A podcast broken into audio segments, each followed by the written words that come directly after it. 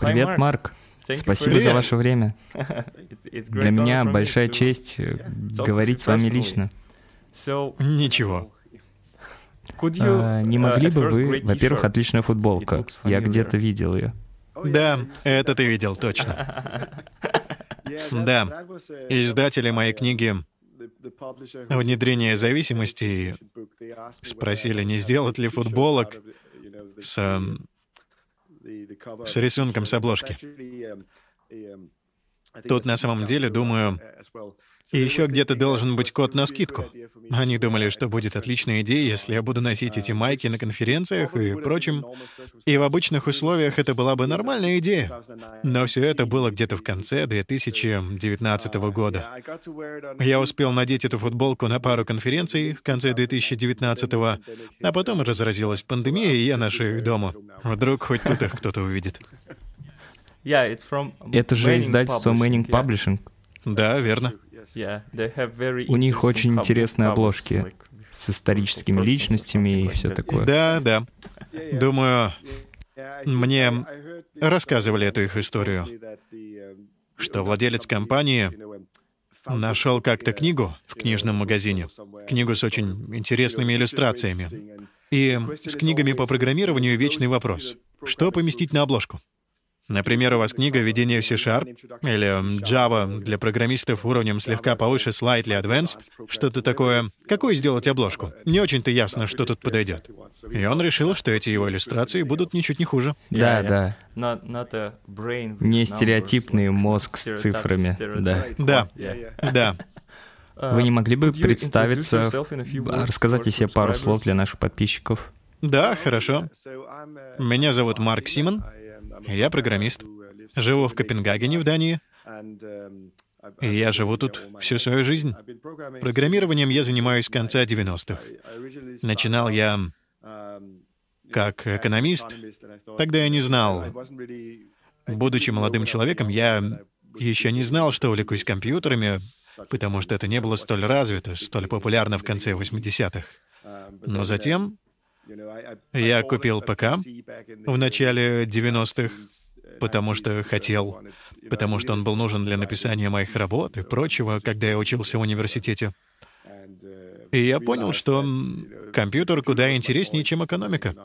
И я решил переключиться. И с середины конца 90-х вместо экономики я уже профессионально занимался разработкой программного обеспечения.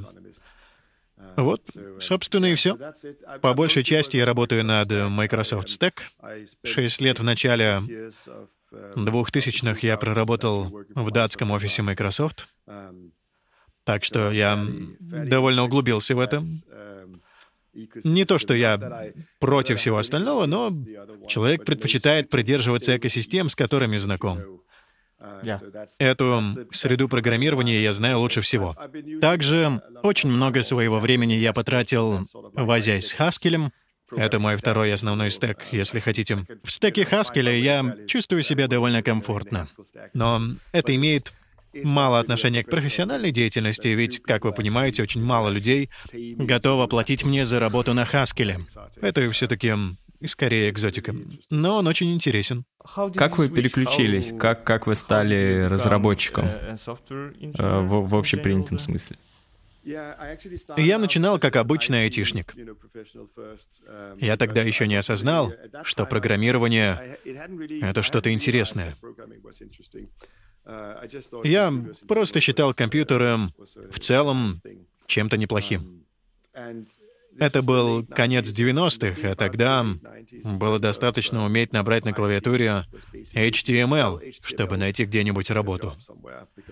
Востребованность была большой. И на самом деле я потратил часть своего свободного времени в 95-м и 96-м на создание личного сайта. Там было про мои хобби и все такое.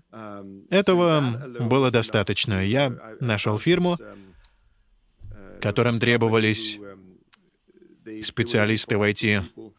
И тогда это был 97-й. Им был нужен веб-мастер. Так это тогда называлось. И это был не человек для написания контента, а тот, кто мог создать веб-сервер, запустить его. Так тогда это делалось. У всех были свои сервера, ты запускал его, поддерживал. Я мог набрать HTML, я мог показать свой маленький личный сайт, написанный на HTML. И они такие, больше тут никто этого не умеет. Ты нанят. Вот как я попал в это. Я должен был, конечно, заниматься не только этим, всеми стандартными IT-занятиями, разбираться с ошибками принтеров. Ну, знаешь, это ужасно. До сих пор ненавижу принтеры, даже сегодня. Кроме того, у них были скрипты входа в систему, которые были написаны, и они работали многие годы. Когда работники приходили утром, они входили в систему и запускали скрипт, который запускался на их компьютерах и проверял, обновлена ли система и все такое. И парень, который изначально написал этот скрипт, у него больше не было на это времени. И он спросил меня, не хочу ли я заняться поддержкой скрипта вместо него, и я согласился, почему бы и нет. И изначально он был написан на Visual Basic.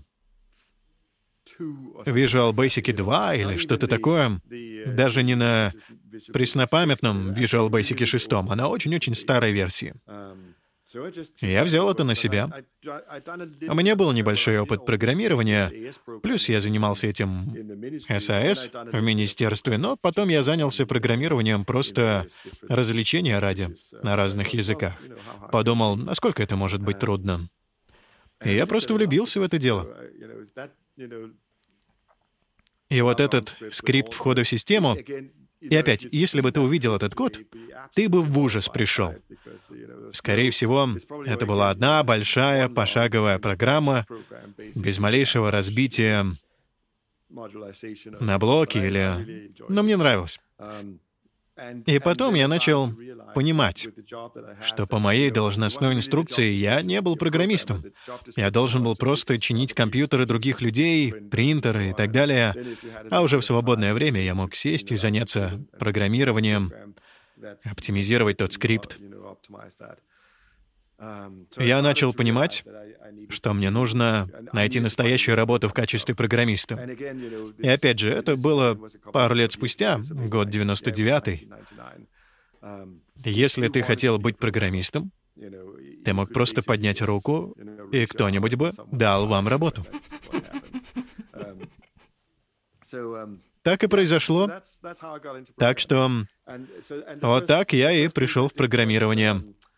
И первое, чем я занялся, мы занимались тем, что тогда называлось и коммерцией, по сути, просто интернет-магазины. Мы занимались B2B и коммерцией, потом я делал уже сайты для клиентов, и все это по большей части для датских компаний. Это было первое поколение интернет-магазинов Дании, которые появились в конце 90-х, начале 2000-х. Я потратил года 4-5, делая интернет-магазины, магазины первого поколения. Это было очень интересно, очень весело, много тяжелой работы. Но никто другой особо не знал, как это делать. Если ты хотел работать, если тебя это интересовало, ты мог найти работу. Было неплохо. Отлично, отлично. Звучит очень вдохновляюще. А как э, вы выбрали именно .NET? Просто были такие обстоятельства, вакансия? Как я начал заниматься .NET? Да. Мы начали заниматься Давай вернемся назад. В начале... В начале я узнал, как Microsoft, когда я только пришел в IT, начал программировать, я узнал, как Microsoft все организует, как работает Microsoft Directory, как работает IT-организация Microsoft. Тогда еще была система конкурент. По-моему, она называлась... Она называлась Novell. Это было очень давно. И я знал, как и она работает. Это было своего рода совпадением, когда я пришел на свою первую работу в IT. Там был Microsoft Stack, компьютер от Microsoft. Они использовали Active Directory с серверами Windows и так далее. Так у них было устроено. И я естественным образом стал все больше и больше разбираться в том, как работает стек Microsoft. И, как я уже говорил, я стал разбираться с этим скриптом входа в систему на Visual Basic, который тоже был от Microsoft. Но при этом на моей первой работе программистом так тоже совпало, что система была на основе Microsoft Stack. В те времена .NET не существовало. Мы использовали штуку, которая называлась Microsoft Commerce Server. Это было что-то вроде обобщенного базового фреймворка, который можно было установить поверх Microsoft Internet Information сервера. А у него был ряд библиотек, к которым ты мог обратиться. И ты писал свой код на... Они назывались активные серверные страницы. Сейчас это называют ASP. Но раньше у этой аббревиатуры даже был смысл. Эти активные страницы были, по сути, скриптами сочетанием скриптов и обычных HTML. Там был нормальный HTML-код, вроде сегодняшнего Razer. Там были особые разделители, и ты просто вписываешь в них код. Но тогда скрипты были обычно VB-скриптами. VB-скрипты имели синтаксис схожий с Visual Basic. Но так же, как и JavaScript, это не Java так и это был не совсем тот же язык, скорее своего рода диалект Visual Basic. Мы писали много VB-скриптов, потом мы писали COM-компоненты в Visual Basic, и часть COM-компонентов я писал в C++, так как кое-что должно было запускаться. Visual Basic тогда был довольно медленным, а нам нужно было подсчитывать цены. А расчет был довольно сложным. Поэтому мне пришлось разобраться, как сделать это в C++. Это был один из тех моментов, когда на фирме, которая наняла меня это сделать, сказали, нам нужно, чтобы ты написал код на C++. Ты не против? Я понятия не имел, как писать на C++. Ничего, разберешься. Я купил самоучитель, что-то типа C++ за 21 день или что-то такое. Проштудировал его. И оказалось, что написание ком-компонента, там было много C++, чего мне совсем не нужно было понимать. Эта книга, которую я купил, мне хватило трети этой книги, чтобы написать тот компонент на C++. Я ее даже не дочитал, а потом все равно всему научился. Я кучу времени потратил на дебагинг и поиск куча глупых ошибок и тому подобное. Но тогда я был еще довольно молодым. Дети еще не родились, и у меня была куча времени. Все, все, что ты не знаешь, можно наверстать в свободное время. Не то чтобы я рекомендовал людям работать кучу лишних часов в неделю. Мне это было очень интересно, поэтому это практически не казалось работой. Конечно, это казалось работой, но все равно это было захватывающе. Иногда работать 60-80 часов в неделю было нормально. Так это было интересно. Но, конечно, глупо работать так много. Но это цена, которую приходится платить, когда приходишь куда-то без должного образования, делаешь кучу глупых ошибок, а тебе приходится устранять их, и со временем ты учишься избегать этих ошибок, учишься потихоньку. Да, учишься на своих ошибках. По сути, да. А, самый лучший подход. На самом деле, я сторонник того, что учиться надо у других. Все мои коллеги начинали вместе со мной. Опыта у них было фактически столько же, сколько и у меня. Никто не мог прийти и... Было бы здорово, если бы у нас был какой-то старший разработчик, который мог бы прийти и помочь избежать самых тупых ошибок. Это, вероятно, позволило бы нам сэкономить кучу времени. Но этого у нас не было. Мы все были практически одного возраста. Если спросить у меня сейчас, это, конечно, было крайне неэффективно. Но другого мы не знали, поэтому так и работали. Вы слышали смешную историю об NFT книге Дюна? Да, совсем недавно видел пару твитов. Они хотят отсканировать ее и сделать из нее NFT, а потом уничтожить книгу или что-то такое. Эту историю я слышал. Да, да. А еще они думали, что если они купят книгу как NFT, они могут снимать экранизацию. Типа... Да, да получат права и все такое. Вы интересуетесь NFT и всем вообще криптомиром? Нет. Нет. Я помню, я мог бы ударить тебя по голове, потому что я интересовался биткоином лет 10 назад. Что-то вроде того. Да, это как фому. Максимум, что я сделал, это установил биткоин-кошелек, поигрался с ним немного, чтобы понять, что это такое. Но потом сыграло то, что я по образованию экономист. Я подумал, что раз у биткоина есть ограничения на число биткоинов, да. которые могут существовать во Вселенной. По стандартной экономической теории, если существует денежный потолок, это приведет к образованию так называемого... Это противоположность инфляции, это дефляционное движение. Если это настоящая валюта, хотя, вероятно, биткоин таковой не является, если бы он был настоящей валютой, то становилось бы все больше продаваемых за него товаров, а объем денег при этом оставался бы тем же. В таком случае цена должна начать падать, ведь денежная масса ограничена. И проблема дефляции в том, что это увеличивает цену одного биткоина.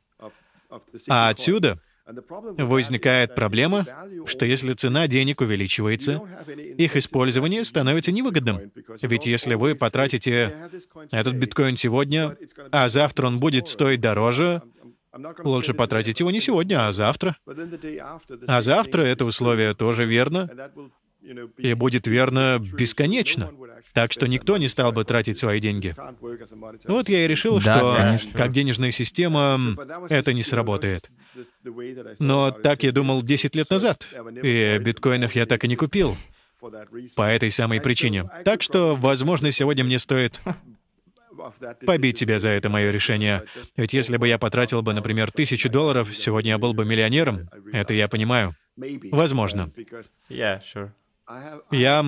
знаю программистов, кто так поступил, и Похоже, обычно все это заканчивается тем, что они миллионеры на бумаге, но обменять биткоины обратно в доллары очень и очень непросто. Потому что ты всегда сталкиваешься с проблемой.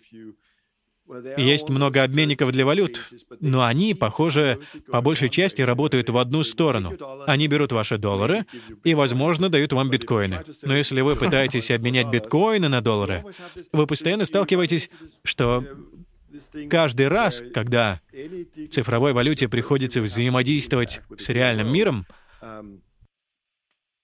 если вы хотите купить доллары или физический товар, вещь в реальном мире, откуда вам знать, как вы можете доверять продавцу, когда вы переводите биткоины, что вы получите что-то взамен? Так что я думаю, у меня нет какого-то серьезного мнения насчет всей идеи блокчейна, его принципы работы и так далее. Хоть это и кажется крайне расточительным с точки зрения энергии. Но главной проблемой с цифровыми валютами, особенно в условиях отсутствия доверия, нам ведь обещают, что все будет работать без доверия. Вам не нужна централизация. Но проблема принципа без доверия как раз в том, что вам нужно доверие, когда вы обмениваете вашу цифровую валюту на что-то еще. Неважно, хотите ли вы купить машину или пиццу, что бы это ни было, вам нужно доверять, когда вы переводите вашу цифровую валюту другой стороне, что они доставят вам машину или пиццу. если вы не знаете этого другого человека, если этот человек на другом конце земного шара, у вас очень мало возможностей в том случае, если вы ничего не получите. В этом проблема. Вы отправляете свой биткоин на другой конец Земли, а потом надеетесь получить свою машину или просто доллары, которые вы договорились обменять. И вы ничего не получаете. Что станете делать? При этом вы, возможно, даже не знаете, кто эти люди. А ведь они, они являются юридическим лицом. Так что, если принять все это во внимание, кажется, что этим создается идеальное поле для всякого рода мошенников, э, людей, которые только хотят получить ваши деньги и избежать ничем, практически не рискуя. Но, повторюсь, я говорю с точки зрения человека, живущего в очень упорядоченном обществе. Дания очень хорошо устроена, и правовая система здесь работает очень хорошо. И мне очень повезло в жизни. Я хорошо устроен. Так что, конечно же, я ответил бы таким образом. Да, конечно, конечно. Я, я могу спокойно жить без цифровой валюты. И я понимаю, Просто останови меня, если я начинаю заговариваться. Нет, нет, это, это очень интересно. Да, но с другой стороны, я понимаю, что если ты сидишь в месте, где сильная инфляция, если ты не доверяешь, не доверяешь правительству, не доверяешь официальной валюте, если у тебя инфляция в 20% каждый год, или если ты живешь там, где правительство действует так, если тебе удается накопить некий капитал, кто-то из правительства приходит и конфискует твой красивый дом или машину, потому что они бы хотели иметь их вместо тебя. Если ты живешь в таком месте, я прекрасно могу понять, почему вложение в часть официальной денежной системы, возможно, не слишком хорошая идея. Тогда ты начинаешь искать другие возможности. Ты видишь биткоин или другую криптовалюту и думаешь, это похоже на способ держать деньги подальше от полиции и людей из правительства. И это может показаться хорошей идеей. И я понимаю, что очень много людей может находиться в подобной ситуации. Я все же не считаю, что это им поможет. Мне кажется, что это закончится обманом. Кто-то сбежит с их деньгами, но даже при этом я понимаю, почему люди инвестируют в подобные схемы. Но ты понимаешь, я обязан сказать, что я не эксперт в этих вещах. Все это просто... Я слежу за определенными аккаунтами в Твиттере, которые пишут немного об этом, и это влияет на мою точку зрения. Плюс мое образование. Я бы не назвал себя экспертом по криптовалютам. Да, конечно, мы просто да. беседуем. Да. Здорово, что вы знакомы с проблемами и сценариями для стран третьего мира. Кто-то может обмануть тебя, забрать твой бизнес и все да. такое. К сожалению, это очень распространено в странах третьего мира. Да. Не знаю. Uh, я тоже не увлекаюсь криптовалютами, да, но я считаю, что для валюты они слишком волатильны. Верно, нестабильные. Да. Они в целом напоминают больше схему Понци. Это точно. Они не выдерживают много транзакций за раз, э, транзакции занимают очень долго время, они очень дорогие, не знаю. Да. Думаю, соглашусь. Похоже, наши взгляды во многом совпадают. Вы... Вы сожалеете, что не стали экономистом? Может быть, временами? На своей первой работе я работал экономистом. Проработал чуть больше года в Министерстве финансов Дании, занимался экономическим анализом различных идей. По сути, зачастую у политиков возникают различные законодательные идеи. В итоге, например, если мы изменим такой-то закон, пусть, например, вот это будет верным для различных правительственных программ. К чему это в реальности приведет? Насколько придется менять закон? Во сколько все это обойдется? Как это скажется на людях, которые получают эту правительственную услугу? И конкретно моей зоной ответственности, когда я там работал, было моделировать, какие последствия будут иметь изменения законодательства относительно детских садов. В Дании обширная система дошкольного воспитания, по сути, чтобы мать и отец, когда у них родится ребенок, могли бы передать его в садик, а оба родителя смогли продолжить работать и заработать еще больше денег для общества. Здесь вы можете отдать ребенка в ясли практически с годовалого возраста. И они могут находиться в этой системе лет до 6-7, когда они идут в школу. И все это, большинство людей так и поступают в Дании.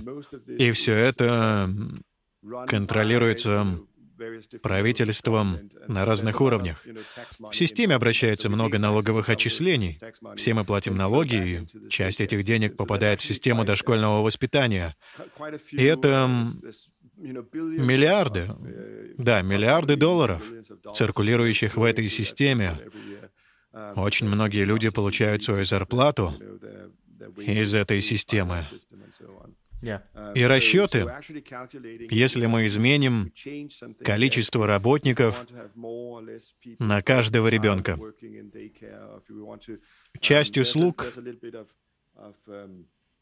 оплачивается родителями напрямую, а остальное субсидируется государством. Что, если измените размер субсидии? Во что это обойдется? Насколько это повлияет на среднего человека, чей ребенок ходит в садик? Я извиняюсь, если это звучит очень-очень скучно, потому что так оно и было. Это была моя работа. Первое, что я потом понял, это была работа программистом. Да, Data Science. Да, это своего рода Data Science. Тогда мы прогоняли это, был такой язык программирования SAS, система статистического анализа. Думаю, он еще существует. Это был своего рода процедурный язык программирования — где ты записывал различные правила, а потом применял их к миллионам строк данных. И тогда на это потребовалось очень много времени. Это было в 1995 году. Ты запускал это, писал эту программу, она обрабатывала миллионы строк данных. Ты нажимал кнопку «Run» и шел выпить кофейку, поговорить с коллегами, потому что обычно уходило минут 20, полчаса, прежде чем удавалось получить результат. И зачастую случалось так, что ты допускал какую-то ошибку, и ты узнавал, что ничего не получалось, и приходилось ловить баги. И когда ты решал, что все исправил, ошибку синтаксиса, например, ты отправлял пакет на исполнение опять, ждал еще 20 минут. Но тогда я не считал это программированием. Я просто думал, что это очень-очень скучно. И тогда я ушел и нашел для себя работу в IT. Ирония тут очевидна. Но мне не нравилась эта работа, и я ушел в IT. И мне понравилось. И я больше не оглядывался. Так что я не жалею, что забросил экономику. У меня с тех пор да. было много интересного. Процесс отладки был ужасным. Так и было, да. И мне до сих пор интересно, если бы мы знали, как подойти к проблеме как настоящие программисты, получилось ли бы у нас разобраться с теми проблемами эффективнее? Мы все были экономистами. Нас никто не учил программированию. И все самые обычные вещи, вроде разбитие всего до небольших функций. Если бы мы могли тестировать функции отдельно, мы ничего этого не делали. Нам никто не говорил, что это была хорошая мысль. У нас был один пакетный скрипт, который работал... Нам обычно приходилось распечатывать исходный код на бумаге для дебагинга, потому что мы работали на терминале, который запускал программу в другом месте города. А редактор у нас был VI. Даже не Vim. VI. А в такой среде заниматься отладкой очень трудно. Даже между страницами не просто переключаться. Ты видишь только одну страницу кода за раз. И если ты хочешь посмотреть другое место, нужно пролистать все страницы кода. И отображается одновременно только одна. И окно терминала позволяло выводить лишь 24 строки кода, 24 раза по 80 знаков. Это очень непросто, когда в твоем скрипте тысяча строк кода. Переменная объявляется в одном месте, а используется лишь через 500 строк кода. Это очень сложно, когда ты видишь лишь 24 строки за раз. И мы распечатывали все, Большая часть кода занимала около 50 страниц на печати. Распечатываешь свои 50 страниц кода, садишься с карандашом и ищешь баги. А когда все сделал, выкидываешь эти 50 страниц в мусор и пробуешь снова. Вау. Думаю, можно было организовать все как, как-то более эффективно, но в то время это был наилучший известный нам способ работы. И он был не очень эффективным. Да, похоже, опыт был отличный. Это помогает по по-настоящему оценить мою текущую рабочую среду. Да, да, я тоже намного выше ценю мою среду из-за этого. Как вы считаете, вообще в целом разработчикам нужно знать все фундаментальные темы и иметь формальное образование э, с вашей текущей точки зрения? Я думаю, что обладание хоть каким-либо образованием является преимуществом. Если говорить о формальном образовании, у меня самого есть формальное образование, но не в программировании, а в чем-то другом. Так что я заинтересован сказать, что формальное образование — неплохая идея, но, с другой стороны, я сам являюсь доказательством того, что формальное образование в компьютерной технике не обязательно. Без него определенно можно обойтись. Я знаком со множеством других программистов, особенно моего возраста. Тогда получить формальное образование по данной теме было непросто. Да, были программы по компьютерной технике. В 80-х и 90-х можно было поступить в университет на это направление. На факультеты были сравнительно небольшие, этому обучалось очень немного людей. Большинство программистов моего поколения прошли такой же путь, что и я. У них наверняка совершенно другое образование или совсем нет образования, и все они разбирались сами, как программировать. Мы определенно видим множество подтверждений того, что можно заниматься программированием без формального образования. Но, как я только что тебе сказал, мы зря потратили очень много времени, совершая всевозможные ошибки, когда их, вероятно, можно было избежать, если бы кто-то научил нас основам. Вот как разбить программу на блоки, и что-то, что мне особенно близко, научил автоматическому тестированию. Вот как можно автоматизировать тестирование. Вот юнит-тестирование, вот интеграционное тестирование. Мы потратили столько времени на поиск проблем, на откаты регрессий.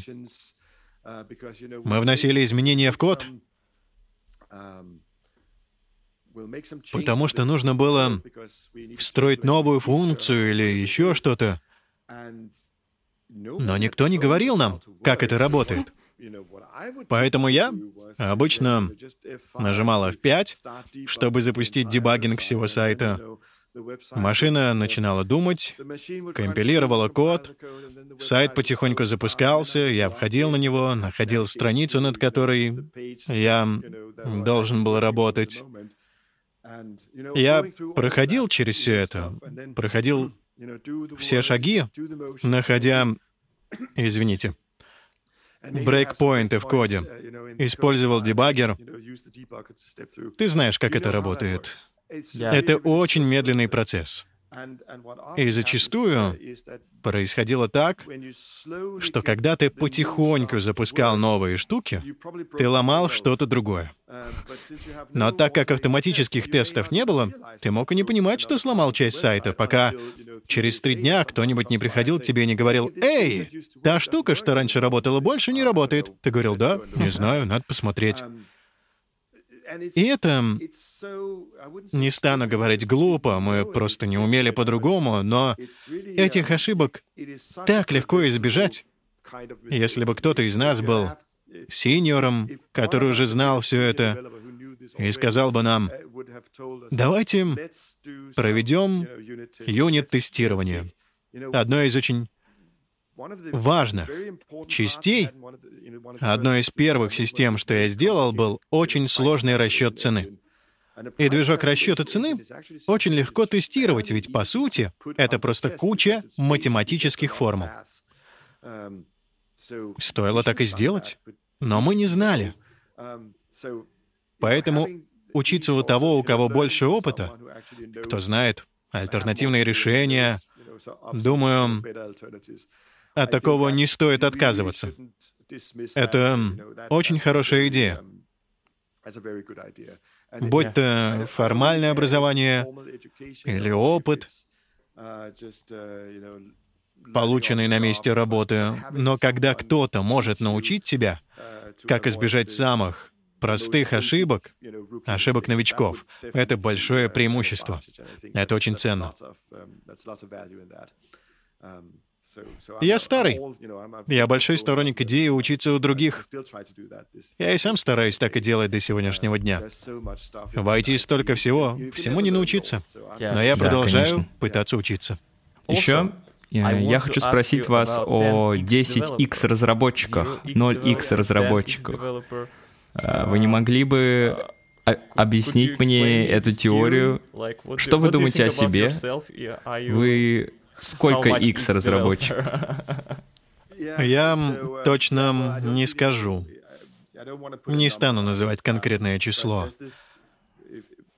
Как вы могли слышать, теория 10x разработчиков подразумевает, что, возможно, существуют разработчики в 10 раз более продуктивные, чем другие. Я думаю, что так и есть, но не совсем так, как люди думают. Я встречал много людей, работавших программистами, кто... Я видел людей, обладавших практически отрицательной продуктивностью. Они делали столько ошибок, до того доводили код, что они ломали больше, чем создавали. У меня были такие коллеги. А это означает, что другие люди вынуждены были разгребать за ними. В этом смысле, если у вас есть люди с отрицательной производительностью, любой, кто способен делать хоть что-то ценное, по определению 10x разработчик или бесконечность x разработчик в этом смысле. Я также встречал много профессиональных разработчиков, которые, возможно, и не были разрушителями, их продуктивность не была отрицательной, но я встречал людей, которые, по сути, никогда ничего не доделывали, просто барахтались на месте, работали над одним и тем же, им не удавалось заставить ничего работать. Помню одного парня, он продолжал ковыряться в коде. Можно было дать ему небольшое задание. Можешь это сделать? И он бы возился с ним несколько дней. Ходил, говорил с разными людьми. Вот такая у меня проблема, надо исправить. Возвращался, что-то доделывал немного, потом шел спросить кого-то еще. А ты сидишь и думаешь, уже три дня прошло. Я сам мог бы это сделать за пару часов. Что происходит? В итоге, вероятнее всего, он находил коллегу, который все делал за него. Он регистрировал эту функцию в системе, и она запускалась, а я потом смотрел, а там строк 20 кода или что-то в таком духе. И на это ушло три дня. Не то чтобы можно было измерять продуктивность строками. Да, да, я понимаю, я правда понимаю. И я должен сразу сказать, большинство программистов не такие. Тот парень, о котором я говорю, это было нечто особенное. Поэтому-то я до сих пор его и помню. Но я начал понимать, что он отлично умел всех обойти, обсудить очень продвинутые вопросы. Он обсуждал разработку через тестирование, использовал гибкую методологию разработки, agile, АБ-тестирование и так далее. То есть он читал всю литературу, все книги Мартина Фаулера, был знаком со всеми идеями и, самое смешное, понимал, что все это значило. Но он не знал, как это применить. Возможно, он просто не умел программировать. Мне было даже его жаль, ведь он оказался в положении... Он загнал себя в угол, сказав руководству, что умеет программировать, но на самом деле не мог. И он просто пытался поддерживать этот блеф. Я встречал таких людей. Он был не единственным, но это худший пример. Но я встречал людей, которых не следовало брать на место профессионального программиста, потому что программировать они не умели. Но все дело в том, что программистов всегда не хватает. Или, по крайней мере, руководству кажется, что программистов не хватает. Они набирали всех, кто хочет. Если человек брался за должность профессионального разработчика, барьер для входа был очень низким. Я уже говорил, в 90-е достаточно было поднять руку и сказать «я хочу программировать», и тебя могли взять. И во многом здесь, в Копенгагене, все это по-прежнему так. Здесь так высок спрос на людей, способных программировать, что, как мне кажется, устроиться программистом начального уровня все еще легко. Это все еще так. Всегда есть такие люди, как, например, Линус. Верно. Вы верите? Возможно, я много об этом думал из-за всех книг, художественной литературы, но вот вы верите в изначальный талант? Или все дело вот просто в, в постоянстве? Я думаю, изначальный талант тоже есть. Я тоже сразу подумал о Линусе Торвальдсе, как и ты. Я не его поклонник. Он во многом кажется Он же сам признавался, что он не самый приятный человек в общении. Не, мы просто говорим Именно. о профессиональных качествах, конечно. Но нельзя отрицать, что он даже не звезда одного хита. Он автор целого ряда вещей, гениальных вещей. Отрицать этого нельзя. Он кажется невероятно одаренным именно в этой области. Нам остается лишь это признать. Ничего не имею против. Это хорошо. Я считаю, что у него есть собственный талант, как у Уорда Каннингема, например, изобретателя Вики.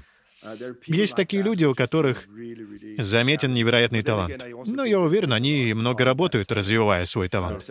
Так что, если ты спросишь, это старый вопрос природа против воспитания. Это давний спор. Являются ли все человеческие способности чем-то врожденным, или ты всему учишься, или немного того и другого. И если ты меня спросишь, а ты меня спросил, Думаю, талант присутствует, но на него приходится процентов 10-20 от общего эффекта. Остальное же тяжелый труд. Ты определенно при некотором таланте, при склонности к чему-то, ты, вероятно, будешь в этом деле лучше человека, у которого нет таланта или интереса. Но опять же, какова роль таланта и склонности? Um, Некоторых людей особенно привлекают определенные типы задач. И меня, например, тоже. Большинство из нас в программировании занимались им, um, потому что мы увлекались компьютерами задолго до того, как мы начали программировать. Uh, в этом та природная часть. Не знаю, можно ли называть это талантом, но в нас было что-то, что помогало нам прийти к идее работать с компьютерами. Нам нравилось работать с компьютерами. Это можно назвать талантом или интересом, или склонностью. На нас тянуло к этой работе. А раз нас тянуло к этой работе, мы, возможно, может, нас тянуло, потому что у нас к этому талант? А может, нам просто было интересно. А раз было интересно, мы так много этим занимались, что стали хорошо в этом разбираться. Как есть люди, которых тянет к творческим вещам, вроде живописи или игры на музыкальных инструментах, их тянет к этому. Но по-настоящему хорошие музыканты, например, когда когда ты их слушаешь, мне очень нравится музыка. Когда слушаешь интервью с великими музыкантами, они тоже говорят, что взяли свой инструмент в пять лет или в семь лет. И инструмент оказался тем самым, что их интересовало. Но потом они начали играть по 12 часов в день, чтобы научиться хорошо играть. Так что да, есть природная связь с тем, чем ты занимаешься, но ты не овладеешь этим без практики. И, да, как мне кажется, с программированием то же самое, как и с живописью или игрой на музыкальных инструментах или чем-то еще. Да, конечно. Немного таланта, много тяжелого труда. Я видел много парней, девушек, которые Кажется, кажется, у них есть талант изначально, но, но они просто его тратят зря. Да, такое сплошь и рядом. И мне кажется, это очень печально. Отличная библиотека у вас за спиной. Я обожаю свою библиотеку, да. Я очень старомодный любитель книг. Обожаю книги. Одно из моих главных желаний, моя мечта — завести собственную библиотеку. И мне удалось. В этой квартире я живу уже 18 лет. Я переехал из очень маленькой квартирки в эту прекрасную, просторную квартиру и первым же делом отвел отдельную комнату под библиотеку. И потихоньку покупал для нее новые и новые книги. Мне просто нравится сидеть в библиотеке, любоваться книгами. В это время мой взгляд падает на какой-то определенный том, и обычно я помню, может, не все, что там написано в подробностях, но я помню, была эта книга хорошая или плохой. Я вспоминаю, что я чувствовал, когда читал ее. Это похоже на просматривание старого фотоальбома, когда ты испытываешь ностальгию. Для меня с книгами все примерно так же. Но большую часть этих книг составляет художественная литература, хотя и нонфикшн тоже составляет часть библиотеки. На самом деле, книги по программированию у меня в офисе. Я работаю из дома, и дома у меня тоже есть офис. И все книги по программированию я держу там, чтобы они были под рукой. А все вот это, по сути, если вас интересует программирование, эта библиотека вас вряд ли заинтересует. За книгами по программированию вам придется пройти в другую комнату моей квартиры. Отлично. Но я очень люблю читать. Это одно из моих хобби. Вау. Какая ваша любимая книга? Художественная и нехудожественная? Ого. Обычно я... У меня много любимых книг. Обычно я рекомендую книгу «Ложная слепота» Питера Уотса. Это канадский писатель. Это научная фантастика. Обычно мало кто слышал об этом произведении, и это одна из моих стандартных рекомендаций. Она многим покажется интересной. Это не слишком известный роман, так что, возможно, это будет для вас чем-то новым, вместо всем известных фантастических книг, которые рекомендуют все остальные. Да. Еще мне очень нравится Нил Стивенсон, но многие программисты любят Нила Стивенсона, так что это менее... Это довольно банальная рекомендация, если можно так сказать. А вот ложная слепота Питера Уотса делает что-то с вашим сознанием. Это очень неожиданный роман.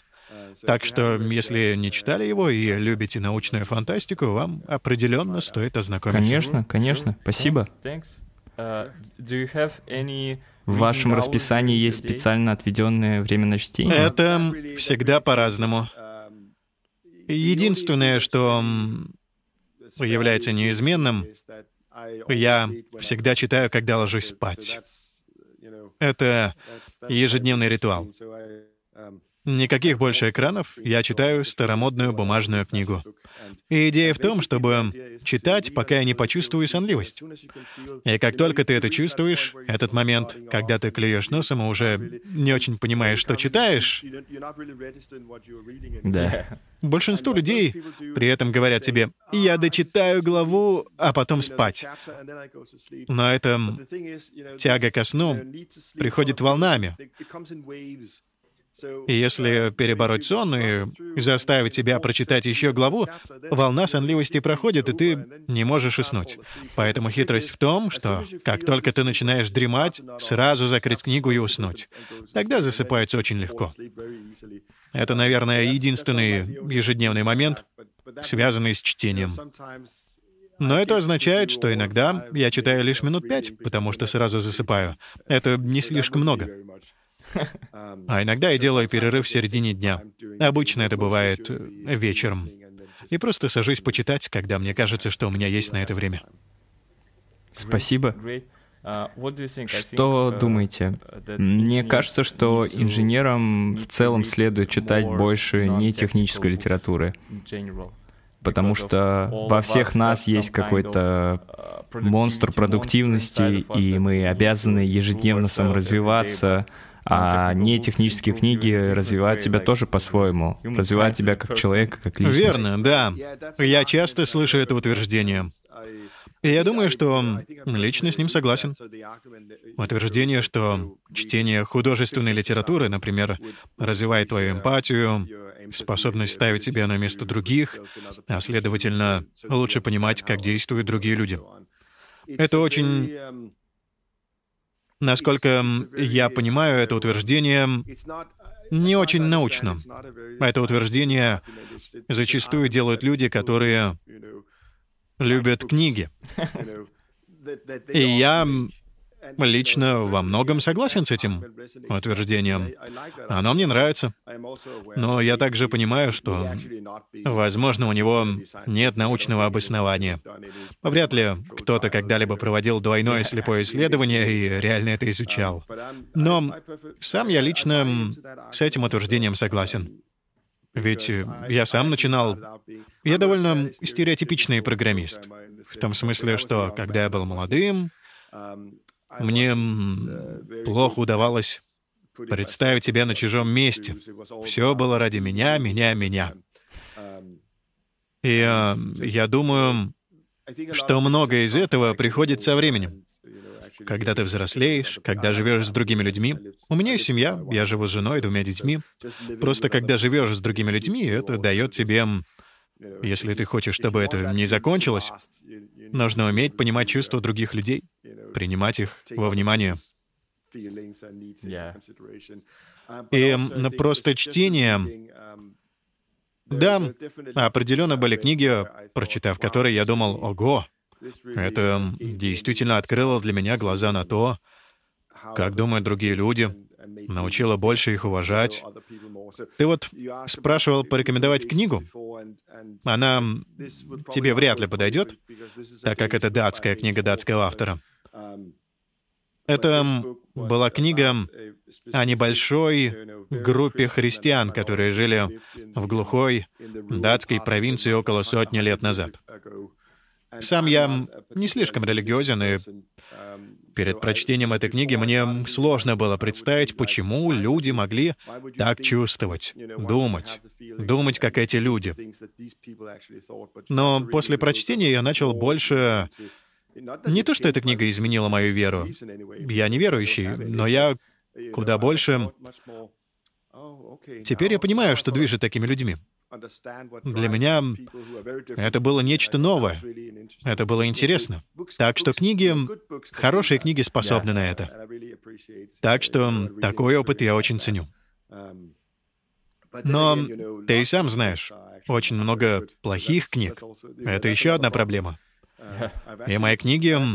Моя библиотека сейчас заполнена почти полностью, и мне пришлось перебрать их, избавиться от нескольких книг, которые мне не слишком нравились, а это очень болезненно.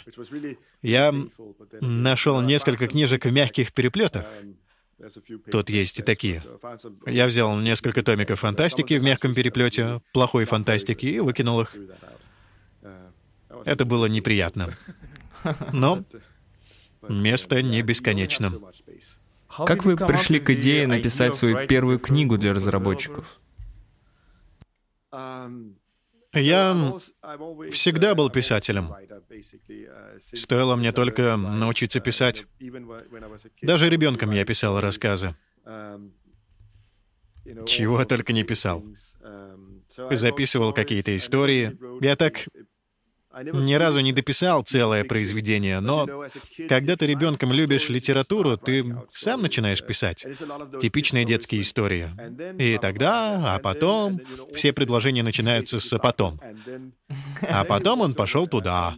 А потом появился монстр. А потом они убили монстра. А потом появился еще один монстр в таком духе. Ребенком ты обожаешь этим заниматься. Я всегда любил писать. Я всегда что-то писал. И когда я занялся программированием, я подумал, у меня, само собой, получилось начать что-то писать. И когда я начал заниматься программированием, наступил момент, когда набралось то, чему я научился. Я подумал, другим тоже стоит об этом узнать. Для меня было крайне естественно начать все это записывать. И первым делом я я узнал о разработке через тестирование довольно рано, еще в 2003 что-то вроде того. Узнал о мок-объектах. Я небольшой фанат мок-объектов сейчас, но тогда это была революционная новая техника. Я узнал об идее разработки через тестирование и мок-объекты из разговоров других людей. Это было что-то, чем занимались в сообществе разработчиков Java в то время. Там я об этом услышал.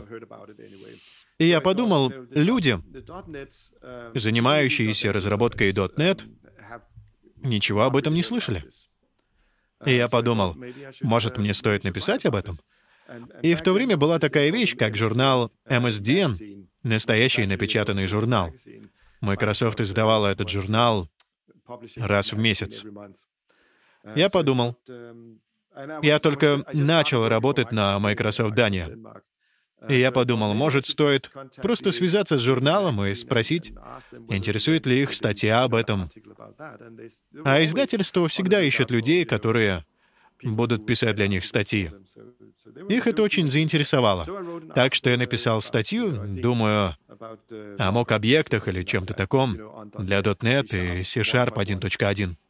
Они взяли ее, напечатали, и я понял, что могу писать статьи MSDN. Я написал еще несколько.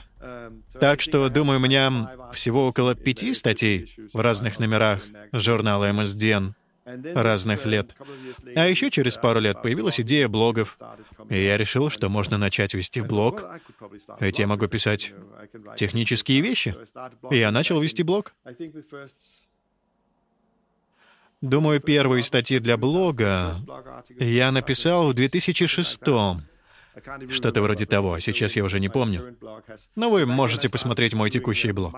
Тогда у Microsoft была платформа для блогов. И как работник Microsoft я мог просто открыть свой блог и начать писать. Так я и поступил. А после финансового кризиса 2008 я работал в группе, которую из-за этого целиком закрыли. Нас всех уволили, и я потерял доступ к блогу Microsoft. Так что пришлось начать свой собственный независимый блог. И с тех пор я туда и пишу. Я просто прирожденный писатель. Я люблю писать. Это, наверное, мое любимое занятие. Вот, наверное, откуда все это. Так что, когда возникла идея написания книги, возвращаясь к твоему вопросу, прости меня за Нет, нет, нет, все отлично. Спасибо. Я также начал сотрудничать с Маннинг. Изначально они вышли на меня, потому что у меня был блог. Они увидели, что я много пишу о разработке через тестирование, о юнит-тестировании и так далее. Им нужно было мнение третьей стороны о новых проектах книг. Думаю, это была книга Роя Ашерова «Искусство юнит-тестирования». Они хотели, чтобы кто-то пришел и высказал свое мнение, хорошая ли эта идея для книги. Они просто написали мне, потому что нашли мой блог. Мы начали сотрудничать. Я написал обзор на ту книгу, начал писать обзоры на множество разных других книг. Так что у нас уже был контакт с Мэннинг. И тогда они прислали мне предложение насчет книги «Внедрение зависимостей». Но в этот раз все было несколько иначе. А обычно, когда они присылали мне предложение, там указывалось имя автора, содержание книги, то, что собрал для них автор. Книги еще не было, но содержание уже имелось. И тогда они спрашивали, интересно ли это. Для книги «Внедрение зависимостей» у них ничего не было. Они просто сказали, мы хотим бы выпустить что-то о внедрении зависимостей для .NET. Что ты об этом думаешь? И я подумал, что это несколько странно. Содержания нет, это не слишком похоже на предложение. Есть лишь идея о теме. Я подумал, может быть, может, это такой окольный путь, попытка подобраться ко мне с вопросом, не хочу ли я написать книгу? Тогда я задумался, если бы я писал эту книгу, как бы я ее организовал? Каким было бы ее содержание? Потом мне позвонили. Это было еще во времена телефонных звонков. Мне позвонил издатель, и мы перебросились парой фраз. Потом я сказал, что если бы я писал эту книгу, я бы сделал так-то и так. И они спросили, ты хочешь написать эту книгу? Я ответил, да, хочу написать книгу. Так примерно все и произошло. Отлично. А пробовали писать художественные книги? Нет. Ну, Это не совсем так. Я написал множество рассказов, когда был ребенком, а потом, когда мне было немного за 20, я попытался создать графическую новеллу. Они мне очень нравились. Комикс в европейском стиле, во французско-бельгийском стиле. Мне это очень нравилось. Я много рисовал. В итоге получилась история на 48 страниц в этом стиле, европейском. Я пытался продать его различным издателям, но интереса не было. Я позвонил одному издателю после того, как они вернули мой комикс. Я хотел спросить, почему? Почему они его не хотят печатать? Сначала издатель был очень вежлив, но после того, как я немного надавил, он ответил, «Ты на самом деле не умеешь рисовать». Конечно, это меня задело. Но когда я снова взглянул на все, что я нарисовал, пришлось согласиться. Возможно, это правда. Это как раз тот пример, когда тебя может что-то очень интересовать. Мне очень нравилось рисовать, но у меня это никогда особо не получалось. У меня нет к этому таланта. Так что пусть у меня был интерес и склонность к этому, я был просто посредственным иллюстратором. Кроме того, я очень люблю музыку. В молодости я играл в группе. Но тут та же история. В лучшем случае я посредственный музыкант. Я наконец-то это осознал. Мне до сих пор все это нравится, но это может...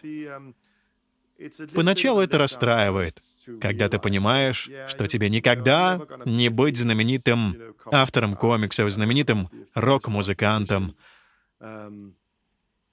Но потом, знаешь, я стал довольно хорошим программистом, если я могу позволить себе так выразиться. И это принесло мне тоже много радости. Все битвы выиграть невозможно. Ау.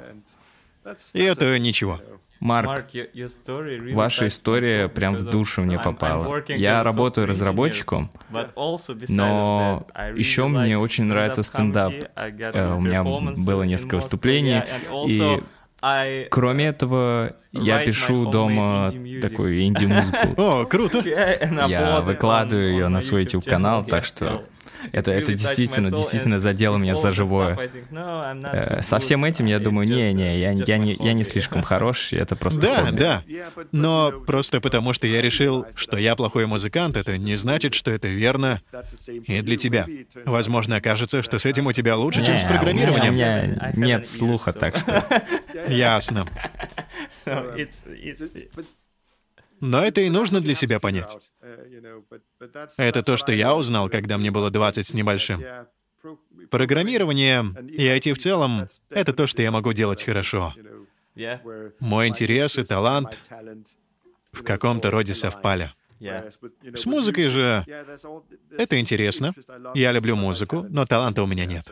Так что лучшей идеей будет заниматься чем-то другим. Я могу наслаждаться музыкой, я до сих пор люблю слушать музыку.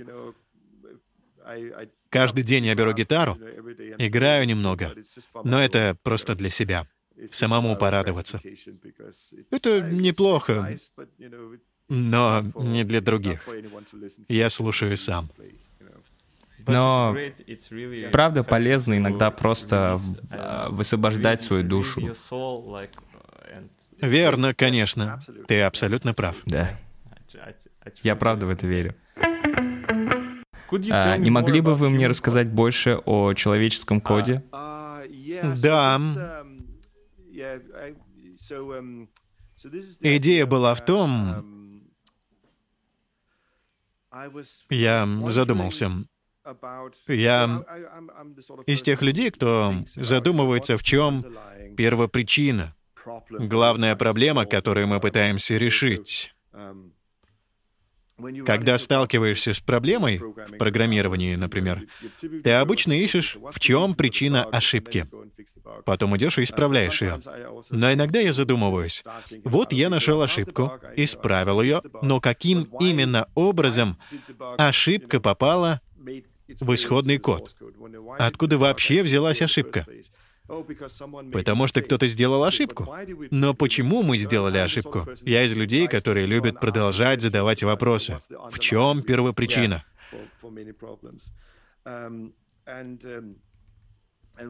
И у меня сейчас есть гипотеза, почему программирование достаточно сложная вещь. Дело в том, что, во-первых, мы тратим много времени на чтение существующего кода.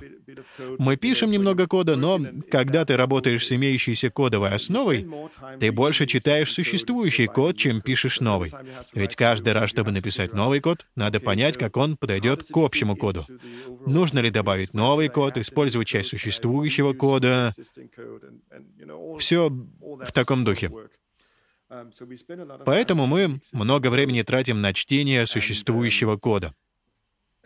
И как мне кажется, что зачастую происходит при чтении кода, мы словно запускаем небольшой эмулятор. Мы запускаем интерпретатор кода у себя в голове.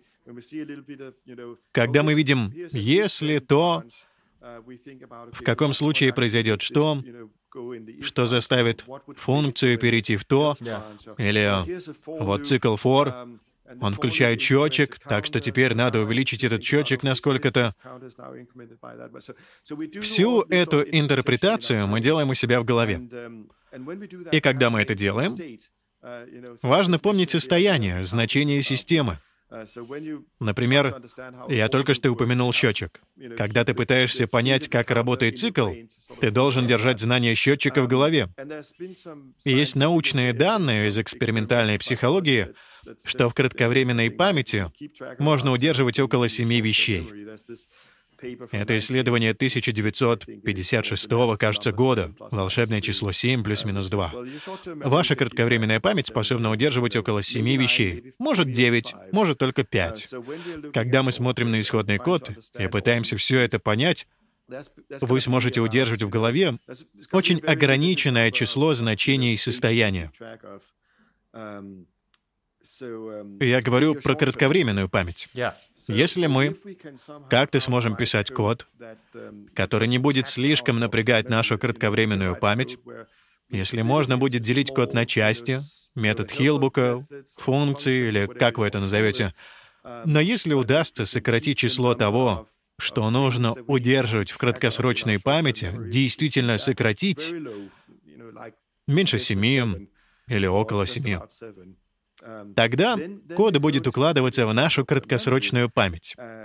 Это означает, что у нас также есть и долгосрочная память, и что зачастую делают при работе с legacy-кодом, когда люди работают с унаследованной системой. Они тратят много времени на изучение того, как она работает. Они учат, понимают эту базу. Так что тут, похоже, подключается и долговременная память. Это совершенно иной принцип работы памяти. Но если ты сталкиваешься с новым кодом, опять же, если подвижных частей в нем слишком много, которые не укладываются в твою кратковременную память, тебе приходится тратить кучу времени, чтобы заставить работать долговременную память с этим очень сложным унаследованным кодом. Тогда я подумал, что если мы начнем писать код, в котором меньше всего происходит. Всего семь или меньше значений в каждой части кода. Вспомогательные методы на семь и менее значений. Функции на менее чем семь значений. Это может сильно облегчить понимание кода, потому что тогда не нужно будет тратить время на вовлечение долговременной памяти. Ты должен быть способен взять незнакомый тебе код, пробежаться по нему за пару минут, ведь он должен поместиться в твою кратковременную память и понять, как эта небольшая часть алгоритма работает. Теперь я уверен, что смогу исправить ошибку здесь, без необходимости понять все окружающие штуки, потому что тут происходит так мало, что все это помещается в мою кратковременную память. Ты можешь работать этим кодом, исправлять его, передать его в свою систему контроля кода и забыть об этом. И так как он был лишь в твоей кратковременной памяти, уже через пять минут ты забудешь этот кусок кода, потому что ты работаешь с чем-то другим. Но если так структурирован весь код, ты сможешь переключаться от одной части базового кода к другой, и все это будет помещаться в твою краткосрочную память. И моя теория в том, что это позволит работать с кодом намного продуктивнее, так как не нужно тратить кучу времени на то, чтобы отработать все тонкости кода в долгосрочной памяти. Я подумал, вот код, который укладывается в твою краткосрочную память, укладывается в твой мозг, в твою голову. И изначально я назвал это гуманным кодом, так как это код, который принимает во внимание когнитивные ограничения человека, которые нам присущи. Я помню одну вещь. Когда я сам начинал, будучи молодым программистом, у меня было ощущение, которое, как мне кажется, присуще многим молодым программистам. Вся эта штука с исходным кодом очень сложная. Тут столько всего происходит. Но по мере того, как я становился старше и опытнее как программист, я научился удерживать все это в голове. Что при этом происходит? Большинство синер-разработчиков знают, что удержать все это в голове нельзя. Но ты развиваешь тактику разделения на небольшие блоки, которые умещаются у тебя в голове. И я думаю, люди делали так десятилетиями, просто большинство программистов, кто так делает, не до конца сформулировали для себя, почему это работает на уровне человеческого мышления. Но это не совсем так. Декстра, которому вручили премию Тюринга, когда он ее получил, он прочел лекцию в 72 году. И он сказал что-то вроде... Даже тогда, в 70-е, он сказал, Исходный код становится таким объемным и сложным, что не помещается в наш мозг. Поэтому нам нужно разработать новые техники, которые помогли бы нам мне кажется, он сказал что-то вроде техники, которые поднимают уровень абстракции без снижения уровня точности. Но вся эта идея повышения уровня абстракции — это в точности его идея решения проблемы, когда даже код среднего размера не умещается в человеческий мозг. И у Мартина Фаулера есть знаменитая цитата Любой дурак может написать код, понятный компьютеру. Хороший программист пишет код, понятный человеку. В этом-то все и дело. Если попросить компьютер следить за десятью тысячами глобальных переменных, он это и сделает. Это будут просто адреса в оперативной памяти. Компьютер — это несложно. Мы же не можем уследить за десятью тысячами переменных в нашей голове. Это совершенно невозможно для человека. Так что идея гуманного кода в том, чтобы писать код, где все сосредоточено на том, чтобы, как сказал Мартин Фаулер, писать код, который понятен человеку. И этой концепции гуманного кода и моей новой книгой я пытаюсь задать какие-то основы. Не просто пишите понятный код. Нужно задать основы. Объяснить, что это на самом деле означает. Да, звучит очень абстрактно. Если просто сказать «читаемый код», человек, который только что его написал, скажет «он читаемый», ведь он всегда понятен человеку, который только что его написал. Поэтому я решил, что нам нужно пойти дальше. Нам нужно, чтобы это можно было использовать, задать общие правила, руководство. Если ты сделаешь так, шанс, что код будет более читаемым, будет выше. Но если ты сделаешь вот так, есть шанс, что код будет нечитаемым. Но, опять же, все это лишь идеи предложения, которые ты можешь опробовать, и если они помогут, отлично. Если нет, то не следуем. Вот и все. Но многие техники в новой книге, что я написал, я собрал множество техник, которыми я пользовался последние 10 лет. Почти все последние 10 лет я занимался обучением других команд. Я работал с командами разработчиков, обучая их делать множество разных вещей. Обычно все начинается с того, что они хотят заниматься разработкой через тестирование, но стоит заняться этим, как начинаются разговоры. Почему мы пишем тесты так, а не так? Почему мы пишем код реализации так, а не так? И за годы я заметил, что некоторые варианты объяснения находят больший отклик у людей.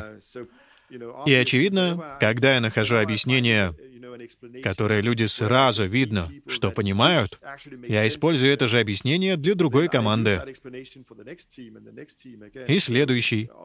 С годами я собрал множество способов объяснения вещей, общих правил, руководств, которые, по моему опыту, находят отклик у людей. Я столько раз объяснял все это разным командам, что, возможно, стоит записать все это в книгу. Так, в общем, я и поступил. Но общая идея в том, что нужно писать понятный код. И многие из моих указаний, техник, увеличивают твои шансы писать понятный код. Ничего не гарантируется, но если следовать некоторым из этих идей, если чувствуешь, что они тебе подходят, то шансы написать понятный код у тебя будут выше, чем без них. Итак, последний вопрос, Марк. Что для вас работа? В смысле work-life balance? Э, почему вы выбрали карьеру фрилансера, а не решили остаться в больших гигантских IT-компаниях? Ясно. Чтобы ответить на этот последний вопрос, Опять это сочетание обстоятельств, из-за которых у меня получилось, само собой, стать фрилансером. В последнее время я скорее называю себя самозанятым, потому что я делаю много всего, и фрилансерство — лишь одна из этих вещей. Ведь быть фрилансером, как мне кажется, это когда ты работаешь на кого-то другого, но вместо того, чтобы быть его работником, ты работаешь по контракту. Да, я этим занимаюсь, но все меньше и меньше, потому что я занимаюсь и другими вещами. Одна из них — коучинг. Это несколько иное. Да, ты работаешь с другими людьми, но когда я обучаю команду разработчиков, на мне нет ответственности за сдачу проекта. Меня никто не Марк, это твоя ответственность. Эта функция должна быть сдана к такой-то дате. Такого не происходит, когда ты коуч. Когда ты коуч, ты работаешь с другими людьми, а у них может быть своя ответственность, свои сроки сдачи. Но я не являюсь частью этого, так что это не совсем фриланс, это нечто другое. Кроме того, я много времени трачу на написание новых постов для блога. Большую часть 2020 я провел за написанием новой книги. Время от времени я провожу конференции, переговоры. Думаю, к этому мы вернемся в 2022. Это тоже часть моей деятельности. Провожу мастер-классы и так далее. Много всего. Так что самозанятый, наверное, чуть более подходящее описание, чем фриланс.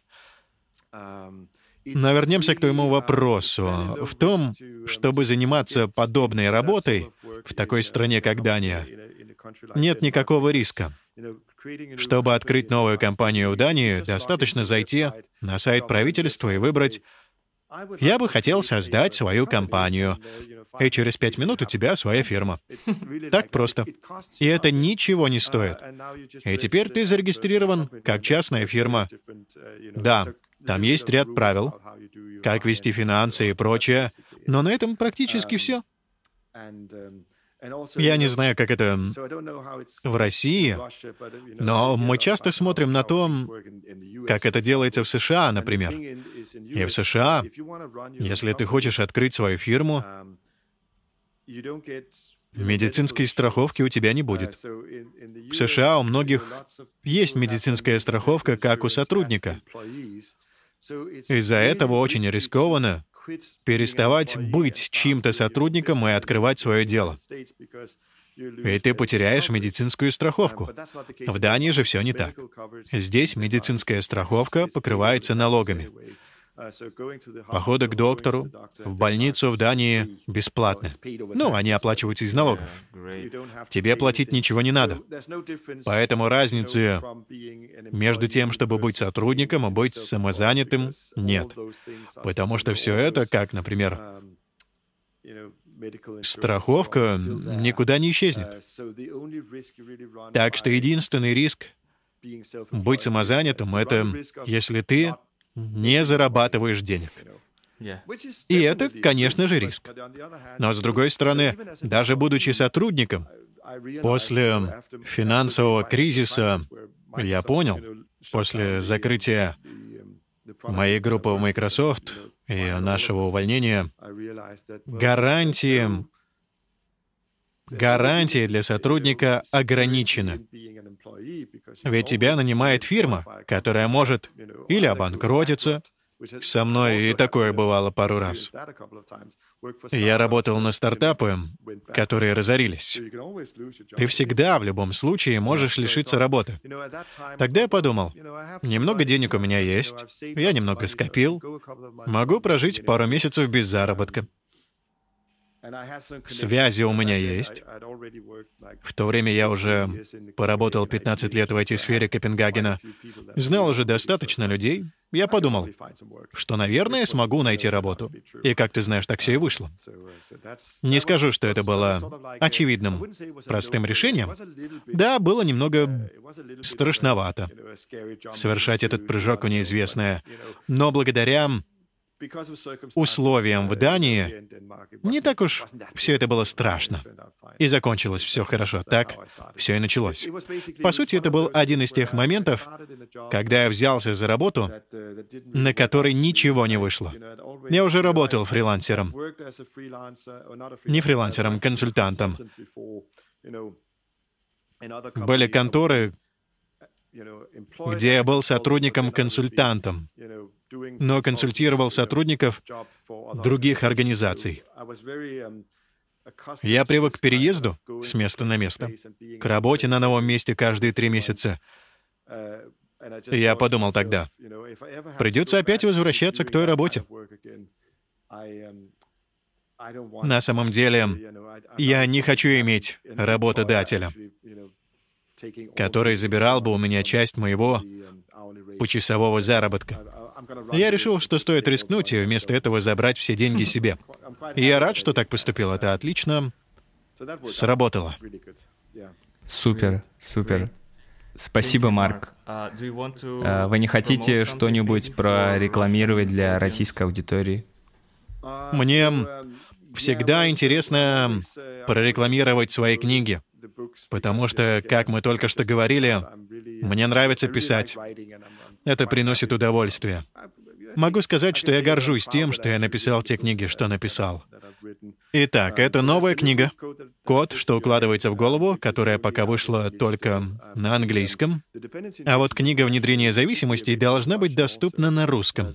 Существует перевод «Внедрение зависимостей» на русский.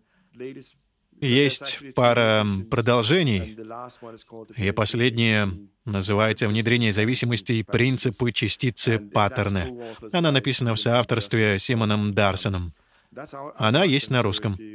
Так что если вы не читаете по-английски, вы можете прочесть ее на русском. Так что это конкретно для русской аудитории. Во всех других случаях, любой, кто интересуется моими планами, проще всего следить за ними, подписавшись на меня в Твиттере. Есть мой блог с Syndication фидом, Atom, RSS фидом. Вы всегда можете пройти туда и подписаться и знать о моей жизни. Я стараюсь публиковать что-то каждый понедельник. Скоро новый пост. Всегда можно следить за мной там. Это, наверное, проще всего. Конечно. Марк, спасибо за этот разговор. Было очень приятно. Да, было неплохо. Мне тоже понравилось. Спасибо. Спасибо, спасибо. Хорошего дня. Да, тебе тоже.